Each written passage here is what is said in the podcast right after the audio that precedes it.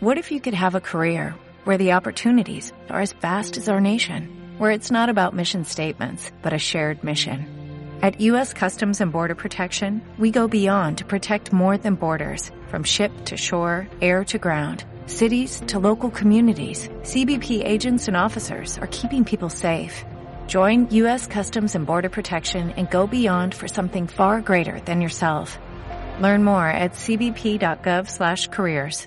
Hola, soy Sara, estoy embarazada de 23 semanas y quería saber qué es lo del plan de parto. ¿Cuándo se hace o qué hay que informarse? Un poquitín de todo. El plan de parto es un documento en el que reflejas tus deseos, necesidades o preferencias en torno al momento del parto. Es un documento que elaboras durante el embarazo y lo puedes presentar en el momento que vayas a dar a luz.